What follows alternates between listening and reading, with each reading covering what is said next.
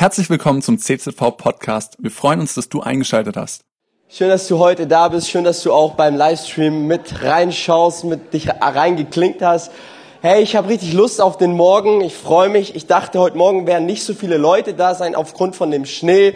Und ja, ähm, äh, man kommt nicht raus. Irgendwie bei einem aus unserer Gemeinde, da geht irgendwie die Garage nicht, habe ich gehört, oder die Tiefgarage. Die, die mussten dann gestern beim Videodreh von Markus abgeholt werden. Ja, deswegen schön, dass du heute da bist, dass du alle Widerstände und Umstände umkämpft hast, um heute hier zu sein. Ich starte mit Gebet und dann gehen wir rein. Jesus, ich danke dir von Herzen für diesen Morgen. Herr, ich danke dir, dass, Herr, dass, dass wir Kirche sein dürfen, Herr, und dass es ein Ort ist, wo, wo, wo deine Kinder sich versammeln, dich groß machen, dich ehren. Und Herr, wir beten so sehr, dass du zu uns redest, dass du uns erbaust, dass du uns stärkst heute an diesem Morgen. Wir haben eine Sehnsucht nach dir, nach deiner Gegenwart. Du bist das Zentrum, du bist der Mittelpunkt, um, um ja, worum es sich dreht. Und ich danke dir von ganzem Herzen. Und alle sagen Amen, Amen. Mit Vollgas ins neue Jahr. Wir befinden uns in der Predigtserie. Und vielleicht erschreckt es dich so ein bisschen, vielleicht tut es dich auch enorm herausfordern. Ähm, ich möchte heute so ein bisschen über Gaslecks und Energieräuber sprechen und wie Gott auch uns immer wieder neue Kraft und ähm, neuen Mut schenkt, gerade in den ganzen Herausforderungen, in denen wir im Leben stecken. Ja, wenn ich jetzt dich fragen würde von der Skala von eins bis zehn, okay, wie viel Energie hast du? Okay, eins, du hast gar keine Energie, ja, du, du bist so wie ein E-Auto, ja, im Winter, da geht gar nicht viel, ja. Oder, oder, oder 10, ja, du bist ein Verbrenner mit V6-Motor und auch im Winter kommst du bis runter ähm, in die Alpen und du hast überhaupt kein Problem und alles läuft. Ja, ich weiß nicht, wie es bei dir ausschaut. Die einen sagen, ja, E-Auto im Winter, die anderen sagen V6. Ja, keine Ahnung, wo du gerade im Leben drin steckst, wie viel Energie du hast oder ja, wie wenig Energie du hast. Ähm, was ich total interessant finde, so ich habe mich tatsächlich zum ersten Mal auch mit dieser ganzen Thematik erst Mitte 20 beschäftigt. Ja, davor war Energie einfach immer da. Ja, da, davor, da hatte man unbändige Energie. Ja, man konnte Nächte durchmachen und trotzdem in die Kirche. Man konnte alles Mögliche tun und man, man strotzte nur so voller Energie. Ja, der 16- oder 15-Jährige kann gar nicht verstehen oft, was, was du als erwachsener Mensch, der du in Verantwortung drinsteckst, was du leisten musst und so, ähm, der, der, der kann es überhaupt noch gar nicht nachvollziehen. Okay, zuerst so Mitte 20 habe ich mich mit dieser ganzen Thematik auch mal so ein bisschen beschäftigt, weil ich habe gemerkt, ich brauche Power, um meinen Alltag zu bestehen. Ja, und wenn ich mich die ganze Zeit von McDonald's ernähre oder ja kein Sport mache und all das, dann schaffe ich es nicht langfristig, sage ich mal, ähm, fit zu sein um, und meine Herausforderungen im Leben zu stemmen. Die einfache Frage ist jetzt erstmal, was ist Energie? Energie kommt aus dem Griechischen und bedeutet so viel wie wirkende Kraft. Okay, ganz anschaulich ausgedrückt ähm, von ENBW. Energie ist die Fähigkeit, Arbeit zu verrichten, Wärme abzugeben oder das Licht zu strahlen. Ja, durch Energie werden Dinge in Bewegung gesetzt, beschleunigt, hochgehoben, erwärmt. Energie ist für uns alle lebensnotwendig, für alle natürlichen Vorgänge. Ähm, die älteste Energiequelle der Menschheit ist die Sonne. Ja, und die Sonne war ja auch für Jahrzehnte die einzige Energiequelle, die wir Menschen und Lichtquelle, die wir Menschen hatten. Und dann lernten wir Menschen über die Jahre Feuer zu machen, ja, ähm, Survival-Techniken äh, zu kreieren, wie wir überleben können. Ja, später kamen dann die fossilen Energieträger wie Kohle, Erdgas, Erdöl und so weiter dazu, wo wir ganz genau wissen, irgendwann werden die ausgehen. Und heutzutage ja, setzen wir unseren Schwerpunkt auf erneuerbare Energien wie Licht, Wasser oder Wind, der elektrische Strom, den wir brauchen, ähm, der in Kraftwerken erzeugt wird noch. Ähm, der Mensch, er braucht Energie, er braucht Energie, um irgendwie zu leben, um Kraft zu haben. Und Energie ist lebensnotwendig, um lebensfähig zu sein. Und jetzt ähm, gibt es in unserem Leben gibt es Energieräuber. Okay, es gibt Dinge, es gibt Gaslecks, die uns einfach irgendwie die Kraft wegnehmen, die uns ja behindern, voller Kraft und voller Leidenschaft durch dieses Leben zu gehen, auch im Glauben. Und ich möchte mit euch mal eine Liste von Energieräubern durchgehen. Und äh, was ich dir auf jeden Fall sagen kann, es wird den ein oder anderen Energieräuber auch in deinem Leben geben. Ja, da gibt es zum Beispiel negative Menschen um dich herum. Okay, du kannst dir vorstellen, es sind wie Vampire. Okay, die dir alles Leben raussaugen. Okay, du begegnest ihnen und schon merkst du, zzz, der Akku ist leer. Okay, binnen 30 Minuten eine Begegnung mit der und der Person und du bist fertig für den ganzen Tag. Es gibt negativen Menschen um uns herum. Oder vielleicht sind wir selber dran schuld, indem wir uns im Leben keine Grenzen setzen. Weil wenn, wenn du dir im Leben keine Grenzen setzt, dann werden andere Menschen deine Grenzen bestimmen und du sagst einfach nur Ja zu allen Anfragen, zu allen Terminen, zu allem, was irgendwie auf dich reinbrasselt. Du sagst Ja, du setzt dir keine Grenzen und die Auswirkung ist die, dass Energie flöten geht in deinem Leben. Oder du bist nicht im Reinen mit dir selbst. Ja, du, du lebst in Unvergebenheit. Du lebst in Hass, in Bitterkeit, in Lustlosigkeit, in Antriebslosigkeit, vielleicht auch in Trägheit. Ja, und du, und du merkst, ey, all das, das zieht dir Energie.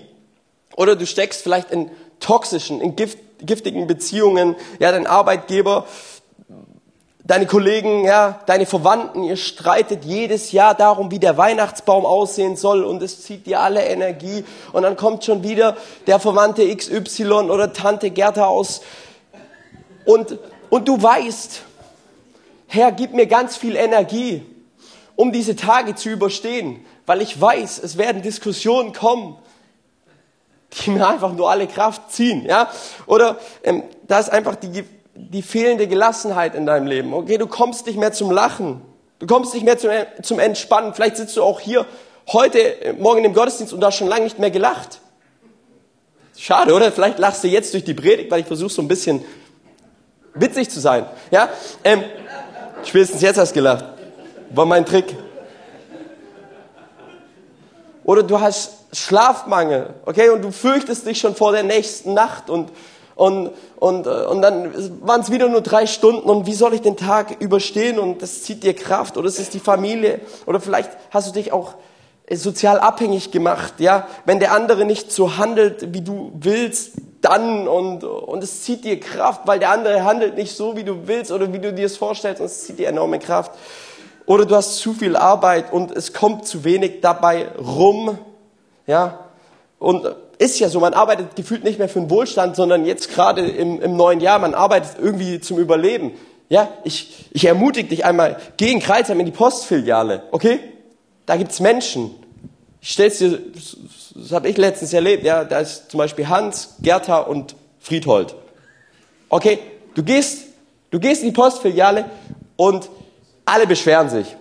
Ja, die Arbeit und es kommt nichts mehr drum rum und, und die anderen, ja, und der Klimawandel und, und oh, Hilfe. Und, und du merkst so, das, das zapft einfach richtig viel Energie und, und, mit, und du arbeitest und es kommt nichts drum rum und man kann die Leute auch ein Stück weit verstehen, ja, oder die sozialen Medien, ja, der soziale Vergleich. Wo stehe ich da? Ja, ich bin nicht erfolgreich, bin nicht gut aussehend. Äh, bekomme ich Nachrichten, ja, Entscheidungen vielleicht auch, die ich, die ich aufschiebe, kosten mich Kraft, Gedankenkarusselle, finanzielle Sorgen, Ängste, werde ich einen Partner finden, bin ich genug, bin ich gut genug für meinen Arbeitgeber und so weiter. Und ihr merkt, die Liste ist ziemlich lang, oder? Die Liste an Energieräubern, die uns versuchen, Energie für unseren Alltag zu rauben, ist extrem lang. Und dich hat ganz sicher der ein oder andere Punkt heute Morgen ähm, angesprochen. Und ich möchte mal in die Bibel mit uns gehen, äh, in 2. Samuel 30. Äh, ich möchte ganz kurz mit uns die Situation anschauen und wir merken auch, auch, auch dort erleben wir immer wieder schwierige Situationen und wo, wo uns alle Kraft irgendwie ähm, weggesaugt wird. Und zwar die Situation ist folgende. David und seine Männer, sie kamen in eine Stadt, äh, Ziklag, und diese Stadt, sie wurde zuvor von den Amalekitern überfallen, und diese Stadt brannte in Feuern, und die Feinde, ja, die haben die Frauen, Söhne, Töchter entführt und alles Wertvolle, was darin war. Und jetzt kommt David in diese Stadt mit, mit seinen Leuten, und, und er sieht diesen Trümmerhaufen, er sieht all das, was dort geschehen ist, und die Menschen, die David gesammelt haben, um sich herum sahen dasselbe. Und dann heißt David und seine Leute kamen zurück zu dem rauchenden Trümmerhaufen, der einmal Ziklag gewesen war, und sahen, dass ihre Frauen, Söhne und Töchter alle verschleppt worden waren. Da schrien sie vor Schmerz laut auf und weinten, bis sie völlig erschöpft waren. Das Gas war leer. Das Gas war leer. Auch Davids Frauen Abinoam aus Jezreel und Abigail aus Karmel, Nabals, Nabals Witwe, waren entführt worden. Und dann heißt es in Vers 6, David befand sich in einer schwierigen Lage. Es war eine sehr schwierige Lage, weil die Menschen um ihn herum, ja, werdet ihr gleich sehen, seine Leute sprachen davon, ihn zu steinigen. Denn alle waren erbittert über den Verlust ihrer Söhne und Töchter und da suchte David Zuflucht bei seinem Gott und das Vertrauen auf den Herrn gab ihm wieder neue Kraft und neuen Mut. Gab ihm wieder Kraft und neuen Mut. Und das ist im Leben, im Leben, das ist kein, das ist kein, wo es nur nach oben geht und wo wir die ganze Zeit Kraft haben. Wir brauchen immer wieder neuen Kraft, wir brauchen immer wieder neuen Mut. Deswegen müssen wir auch verstehen, ähm, das Leben ganzheitlich zu sehen, okay, dass das Leben ein Marathon ist, dass es Zeiten gibt, wo ich richtig viel Gas geben kann. Es gibt aber auch Zeiten, wo, wo es eben nicht der Fall ist, ja. Um, aber was ich so enorm beeindruckend finde, ist, was David schon in jungen Jahren alles im Leben aushalten musste, was er, was, was er für eine Widerstandsfähigkeit aufbauen musste. Es war ja nicht der Druck nur allein von den Menschen, wie wir sehen, sondern es war auch dann, was letztendlich in der Realität dann an Leid und ähm, Not passiert ist. Ja, er, er selbst als Mensch verspürt richtige Schuldgefühle und auch Verantwortung für viele Menschen. Wenn wir ein paar, Kapit äh, paar Kapitel ähm, zuvor die Bibel lesen, dann sehen wir, dass ähm, Saul kommt wegen David und aufgrund von David, weil er ihn verfolgt, 85 Leute ungefähr umbringen lässt. Davon auch viele Priester. Und ein Priester, Abiatar, der das Ganze überlebt. Und er kommt dann irgendwann mal zu David und begegnet ihm und erzählt David alles, was aufgrund dessen, ja, wegen David quasi, äh, ja, was Saul gemacht hat. Und dann heißt da in 1 Samuel 22, ähm, ich wusste es gleich, dass dieser Doeg ein Verräter ist, als ich ihn damals in Nob sah, rief David. Und jetzt sagt David, ich bin allein schuld am Tod deiner Verwandten. Und jetzt aber dieser Switch, also wenn, ich würde, ich weiß nicht, was ich machen würde. Ich glaube, ich würde mich schon, ich glaube, ich würde wegrennen. Und dann hat David aber dennoch irgendwie so eine Hoffnung und so eine Zuversicht und sagt, bleib jetzt bei mir. Du brauchst keine Angst zu haben. Derselbe, der mich umbringen will, hat es auch auf dich abgesehen. Bei mir bist du sicher. Ich finde es so spannend, wie viel David tragen muss und trotzdem nicht, würde ich sagen, in der Opferrolle und der Rechtfertigungsrolle rein viel, sondern trotzdem irgendwie in seinem Leben mit einer Vision lebte, ähm, die letztendlich auch aus einer Berufung Gottes heraus entstanden ist.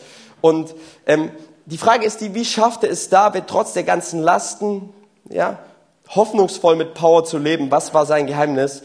Und ich glaube, das erste, David, David kannte seine Energieräuber. Okay, er, er wusste, was, was ihm Energie raubt, was ihm Kraft raubt. Und ähm, Oft waren es bei David die, die Menschen in seinem nahen Umfeld, die ihm viel Energie raubten. Ja, wenn wir in sein Leben reingehen, dann sehen wir ein Stück weit, David, er wird gesalbt zum König. Er wird berufen zum König. Er ist ein junger Hirtenjunge, ähm, vor dem eine große Berufung steht. Das Problem war nur das, dass, seine, dass es in das Konzept von seiner Familie nicht reinpasste. Okay, seine Familie glaubte nicht daran, dass David einmal dieser König werden würde. Okay, das heißt, David musste in seinem jungen Alter, musste schon mit sehr vielen negativen Stimmen irgendwie umgehen. Ja, auch mit diesem Wissen, hey, da glaubt, meine Familie glaubt nicht daran, dass ich irgendwie eine Berufung habe. Sie glaubt nicht daran, dass, dass Gott mich irgendwie gebrauchen kann. Und vielleicht ähm, kennst du das aus deiner Kindheit. Ja, Menschen haben über dich was ausgesprochen, haben gesagt, hey, und du wirst es nicht schaffen. Du hast die und die Qualifikation nicht und du bringst das und das nicht mit.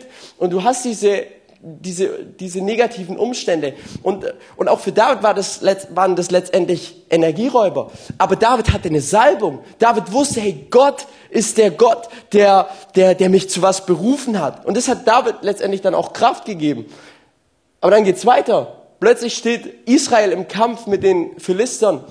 Und dieser Goliath, der, dieser Riese, kam immer wieder vors Volk getreten und hat das und hat äh, Israel herausgefordert, ja, und, und, und alle hatten Angst. Niemand hat sich getraut, gegen diesen Goliath zu kämpfen. Niemand hat sich getraut, diese, diesen Riesen, diese Herausforderung anzupacken. Und David wird eines Tages an die Front geschickt, der soll seinen Brüdern was zu futtern bringen und er kommt an die Front und er sieht diesen Goliath, er sieht diesen Riesen und er gleichzeitig sieht er auch seine Brüder und er sieht das Volk Israel, wie sie Angst haben. Und ihm ist, und die Salbung Gottes kommt. Und in ihm ist dieser, dieser, dieser, dieser heilige Wut. Wo er sagt, hey, ich, ich, ich möchte kämpfen, ich möchte diesen Goliath ähm, fertig machen. Und was ist, was ist mit seinen engsten Leuten? Was ist mit seinem ältesten Bruder? Stinksauer. Stinksauer. Hey, was willst du eigentlich? Ja, du, du, du hast überhaupt nichts zu melden. Du, du bist der Jüngste. Okay, der Jüngste hat eh nichts zu melden. Okay, was willst du überhaupt? Und das schon wieder diese, ja, dieses, diese, die, diese Menschen, die einen eigentlich ermutigen sollten, was zu riskieren, aber die einen fertig machen.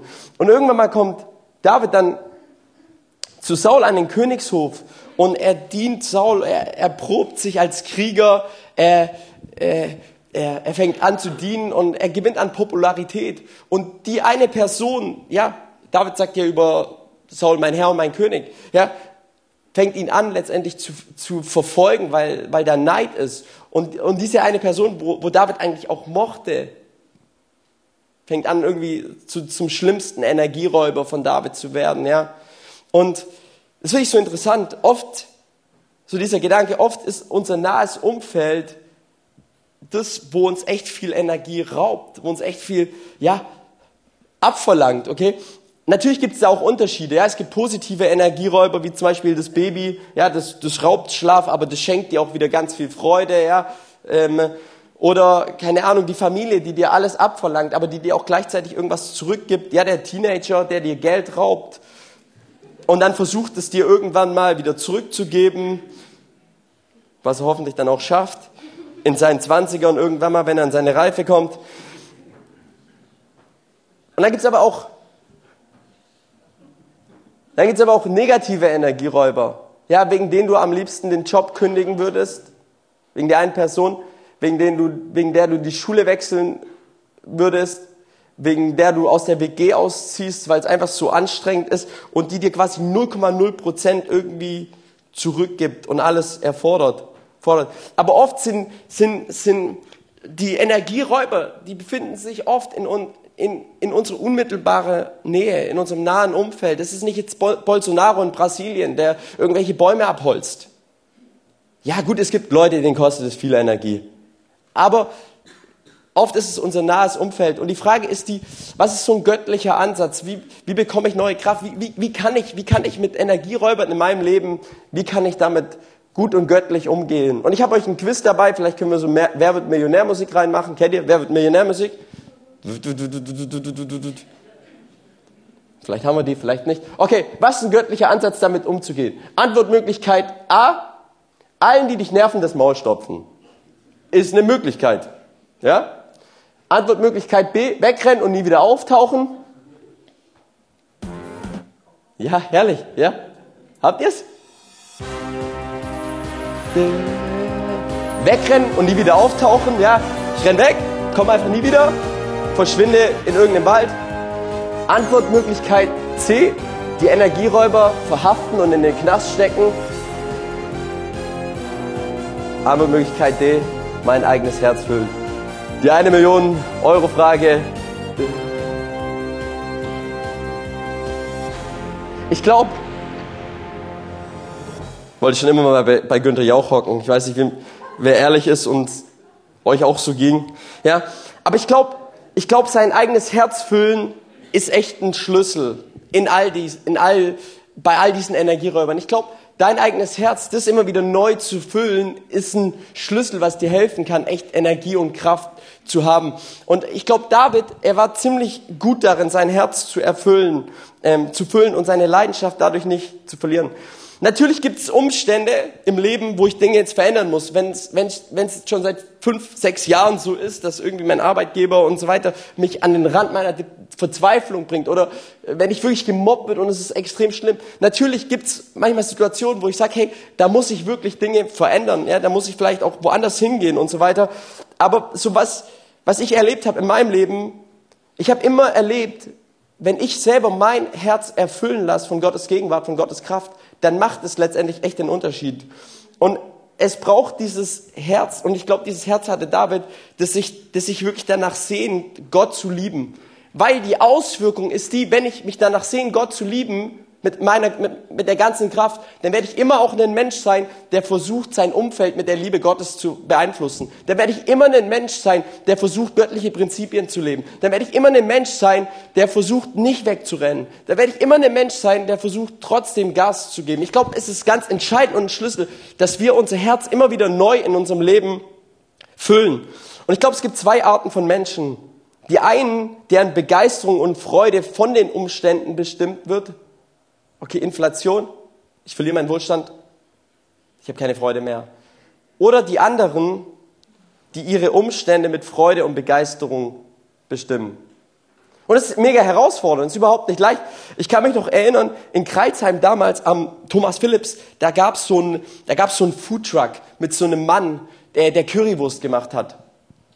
Und dieser Mann war so voller Leidenschaft. Ihr könnt es euch nicht vorstellen.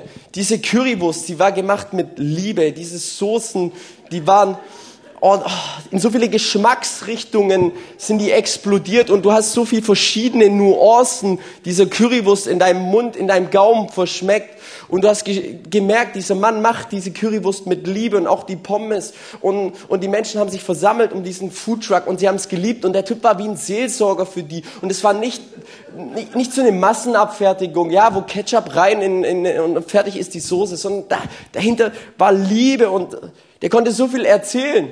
Und er hat so eine Leidenschaft für Currywurst. Ey, es, und die, die Kunden waren nicht Kunden, die waren Könige. Warum kann ich mich erinnern an diesen Typ? Weil der so viel Leidenschaft hatte irgendwie. Ja, und er hat sein Umfeld, hat er, hat er, hat er beeinflusst, nur wegen dieses, nur weil er so viel Leidenschaft für eine Currywurst hatte. Und, und das finde ich so spannend. Und ich glaube, wenn man selber sein Herz füllen lässt mit Gottes Gegenwart, dann wird man zu der Person, die sich nicht von Umständen bestimmen lässt, sondern die anfängt, Umstände zu bestimmen. Und das ist herausfordernd. Aber die Bibel sagt, ich vermag alles durch den, der mich stark macht. Und Gott führt uns gerade in eine neue Phase rein. Darüber werde ich später noch ein bisschen reinführen, äh, ein bisschen was sagen. Und wenn wir jetzt zurückkommen, nochmal nach Ziklag zu David, da waren es schon, das, dann waren es seine Leute, die ihm alles abverlangt haben. Aber letztendlich, es waren Menschen, die ihn, die er liebte und mit denen er Schlachten kämpfte. Und das Entscheidende bei David war, David kannte seine Energiequelle und seine Energiequelle war Gott. Ja, wir lesen, da suchte David Zuflucht. Sag mal Zuflucht. Zuflucht bei seinem Gott und das Vertrauen auf den Herrn gab ihm wieder neuen Mut und neue Kraft. In dem Wort Zuflucht steckt das Wort Flucht. David wusste, wohin er flieht, wenn es um ihn herum äh, schwierig wird.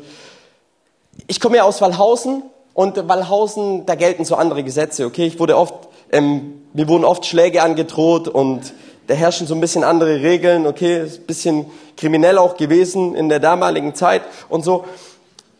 Und wo bin ich hingerannt, wenn ich Probleme hatte?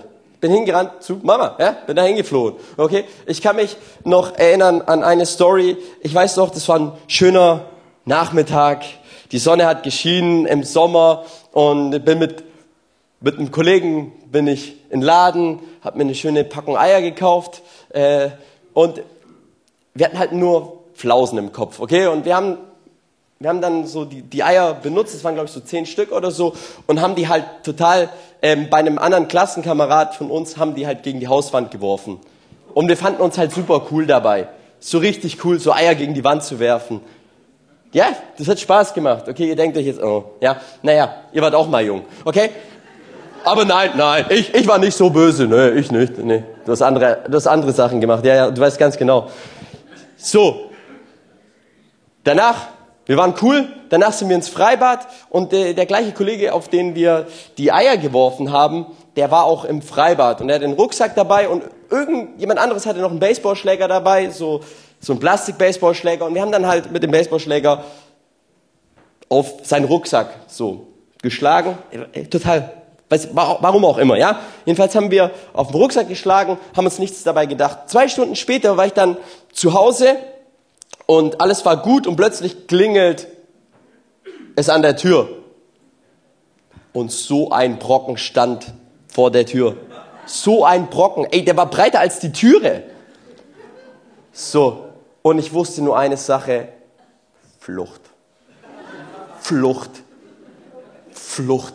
Dieser, das war der Vater von dem, ja, der hat wahrscheinlich die Eier gesehen und dann noch jetzt mit, äh, mit, mit dem Rucksack und äh, die Taucherbrille ist kaputt gegangen, die im Rucksack war und so weiter.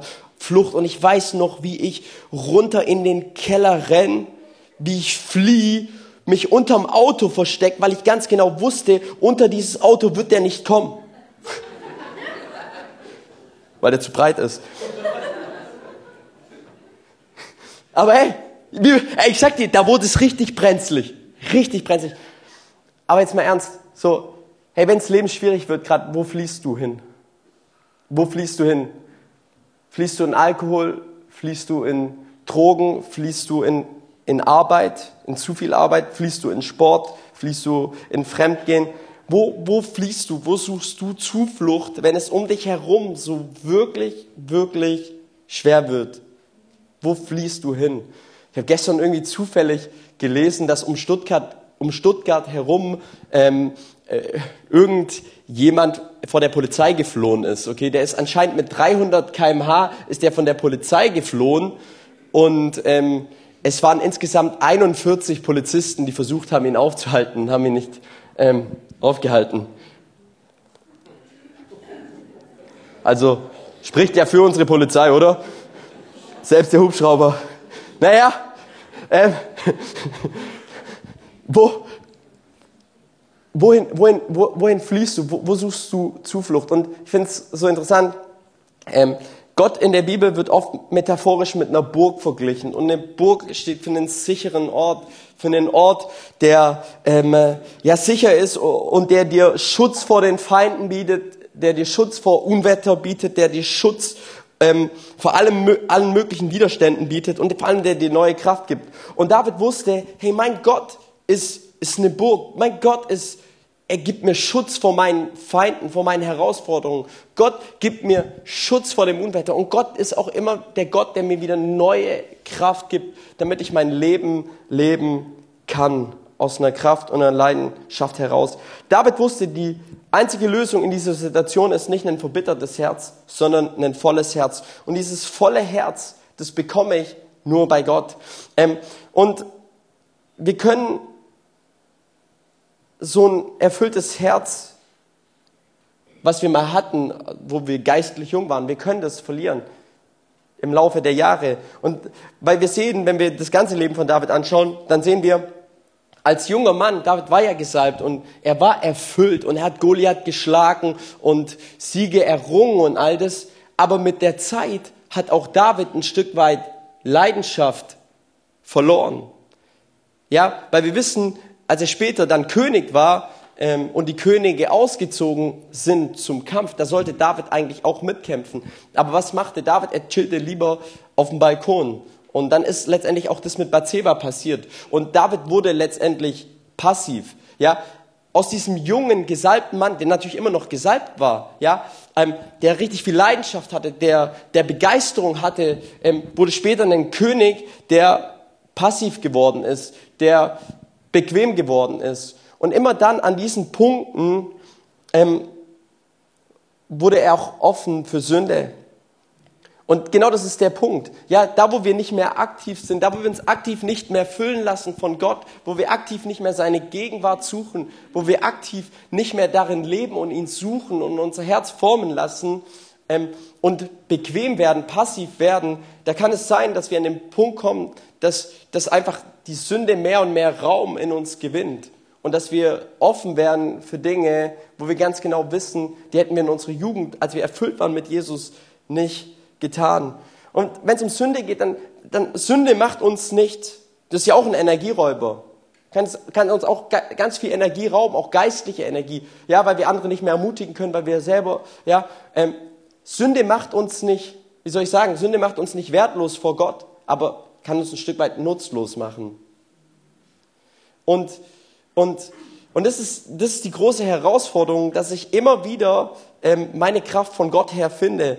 Und jetzt, wenn wir schauen, das Resultat aus Davids Flucht in, seiner, in, in, in seinen jungen Jahren war, Gott gab ihm, also es ist letztendlich Gnade, Gott schenkt uns das, gab ihm neue Kraft und neuen Mut. Das heißt, David musste nicht selber produzieren, sondern er musste nur zur richtigen Quelle kommen. Und der Schlüssel für neuen Mut ist das Vertrauen in Gott. Der Schlüssel für neuen Mut und neue Kraft ist das Vertrauen in Gott. Und das müssen wir lernen. Das müssen wir lernen. Da sind wir in einem Lernprozess drin. Das ist ja die Nachfolge, dass wir, dass wir das lernen mehr und mehr. Gestern meinte Shan so zu mir, Nani, langsam vertraue ich dir am Autofahren. Und ich so, hä? Wie? Langsam vertraust du mir am Autofahren? Äh, ja, am Anfang dachte ich, du redest, du laberst nur, aber jetzt weiß ich, dass du es wirklich schaffst. So, in Bezug auf mein E-Auto und wie weit man damit kommt und so. Und weil ich mein, ich kenne mittlerweile mein Auto und ich weiß ganz genau, wie weit ich mit, mit, den, mit den verschiedenen Tankfüllungen komme und so weiter. Und am Anfang waren, sind, hat man da einfach wenig Vertrauen, wenn ich sage, hey, ich schaff's und so. Ähm, jedenfalls musste das gelernt werden, ja. Und damit Vertrauen entstehen kann, braucht es Zeit, Herausforderungen, auch die überstanden werden muss. Und so ist auch im Glauben. Ja, es, es, äh, wir lernen auf Gott zu vertrauen, aber nur in dem, dass wir Herausforderungen, Prüfungen meistern, in dem, dass wir aktiv sind und unser Glauben ja praktisch ausleben. Und ich denke, das ist gar nicht mal so leicht, Gott zu vertrauen. Ja, es wird, es ist eine große Herausforderung, gerade weil wir in unserer westlichen Welt total in einem Sicherheitsdenken geprägt sind. Ja, wir glauben, unser Job gibt uns äh, und unsere Qualifikationen und all das, die verschaffen uns letztendlich Frieden und Hoffnung und geben uns alles, aber es ist nicht so, wir haben keine Kontrolle, du hast keine Kontrolle, ich habe auch keine Kontrolle. Und deswegen glaube ich, dass unser Leben sich gerade schon ein Stück weit verändert, weil der Luxus wird weniger gerade. Also ich weiß nicht, wie es bei dir geht, also bei mir schon. Ich muss mittlerweile tatsächlich schauen, so auf die Dinge. Ich würde nicht sagen, dass wir existenzielle Probleme haben, aber wenn es darum geht, im Supermarkt nach den Preisen zu schauen, wo ich damals nicht geschaut habe, dann, dann schaue ich da jetzt halt hin. Oder ich lasse das Licht halt nicht mehr einfach an. Markus lacht, er freut sich endlich. Endlich hat er es gelernt. Diese Krise musste kommen, damit er es lernt. Ja, ihr lacht gerade, aber merkt ihr nicht, versteht ihr nicht, was plötzlich passiert in unserem Denken? Was, was, was so eine Krise, zu, wie, wie, wie sich Dinge verändern können? Äh, oder mit der Heizung, ja? Und ich glaube, Gott fordert uns heraus, in einer neuen Zeit zu leben, aber dennoch nach seinen Prinzipien zu handeln und dennoch im Glauben zu leben, dennoch zu sagen, Gott erst jetzt recht, jetzt erst recht möchte ich großzügig sein. Gott, jetzt erst recht möchte ich ermutigen. Gott, jetzt erst recht in der Postfiliale möchte ich, die, ähm, möchte ich positiv sein. Gott, jetzt erst recht. Gott, jetzt erst recht möchte ich diese Prinzipien im Glauben, möchte ich mich aufs Wasser begeben und möchte, ja, göttliche Entscheidungen treffen. Gott, weil du forderst heraus und du möchtest, dass ich wachse. Und genau das ist der Punkt. Ich glaube, Gott prüft unser Herz und er will unseren Glauben von einem Babyglauben zu einem reifen Glauben entwickeln. Und es funktioniert nur über Prüfungen und Herausforderungen. Und vor allem dadurch, dass wir anfangen, den Willen Gottes zu tun. Lobpreisteam darf nach vorne kommen. Das, David war in einer schwierigen, David war in einer enorm schwierigen Situation. Aber er machte im Endeffekt alles richtig. Er machte alles richtig. Und zwar, er suchte seine Kraft bei Gott. Er suchte seine Stärke bei Gott. Und Gott schenkte es ihm auch immer wieder zurück. Und dann nicht nur das, dann tat er den Willen Gottes. Er tat ganz praktisch den Willen Gottes. Und das macht einen Unterschied. Jesus sagt, meine Speise, ja, wie, wie ich Kraft bekomme, meine Speise ist es, den Willen Gottes zu tun. Das heißt, in dem Tun ähm, können, wir auch, können, wir auch, können wir auch Kraft bekommen, indem, indem wir was für Gottes Reich tun, indem wir das für unsere Mitmenschen tun. Wie bekomme ich Energie? Ich suche Zuflucht bei Gott. Ich fülle mein Herz mit Gott. Bei Gott, ich tue den Willen Gottes. Ich fange an, die, die Taten der ersten Liebe zu tun. Ich fange an, Dinge zu tun. Und ich merke das in meinem Leben. So, ich weiß, früher, früher habe ich jede Gelegenheit irgendwie genutzt, um Menschen von Jesus zu erzählen. Jede Gelegenheit, die ich irgendwie nur hatte. Ich weiß noch, wie ich da in irgendwelchen Bars rumgesprungen bin, mich an den Tisch mit zehn Leuten gesetzt habe und gefragt hat, gefragt habe, und Leute, wie schaut's aus? Seid ihr gerettet? Ja? Ja? Wie ich da durch den Park gelaufen bin und wie ich so voller Begeisterung war, so wie mein Herz so voll war und ich ein Gespräch nach dem anderen hatte mit unzähligen Menschen über den Glauben. Dann habe ich gemerkt, dann kommt das Leben, dann kommen die Herausforderungen, du musst die ganzen Dinge organisieren, du bist müde geworden und jetzt da noch mit der Person reden und so weiter. Und ich habe aber gemerkt, hey, damals, wie krass mir das eine Freude gegeben hat, einfach Menschen von Jesus zu erzählen. Oder einfach nur das zu tun, was, was Gott sich wünscht. Wie das, wie das so eine richtige Speise war, wie, wie es mir so eine unbändige Kraft gegeben hat, wie David in seinen jungen Jahren, als er vor Goliath stand und als er die Feinde besiegt hat und als er triumphiert hat, voller Kraft, voller Freude. Und wo selbst die Leute in, seiner, in seinem nächsten Umfeld, wie sie es gespürt haben, dass das so eine andere Kraft ist, weil die Salbung Gottes da war. Und jetzt merke ich, hey, ich muss mir selber zur Gewohnheit setzen, immer wieder aktiv, damit ich geistliche Energie habe, auch den Willen Gottes zu tun. Und jetzt immer, wenn ich mit dem Auto fahre, irgendwelche Leute von A nach B mitnehmen, fremden Leute, sitze ich da im Auto mit denen, die sind gefangen bei mir. Und das Coole ist ja, mit so einem E-Auto musst du immer einen Stopp machen, der 30 Minuten geht.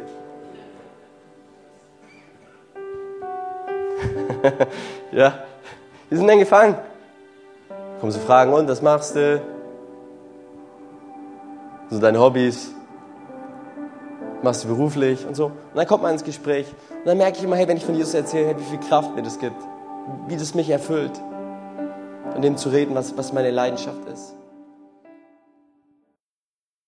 Cool, dass du dir unsere Predigt angehört hast. Wir hoffen, sie hat dir geholfen und wir wollen dich ermutigen, auch während der Woche Teil einer Kleingruppe zu werden. Schreib uns einfach eine E-Mail an podcast.czv-kreuzheim.de oder komm einfach am Sonntag in unseren Gottesdienst.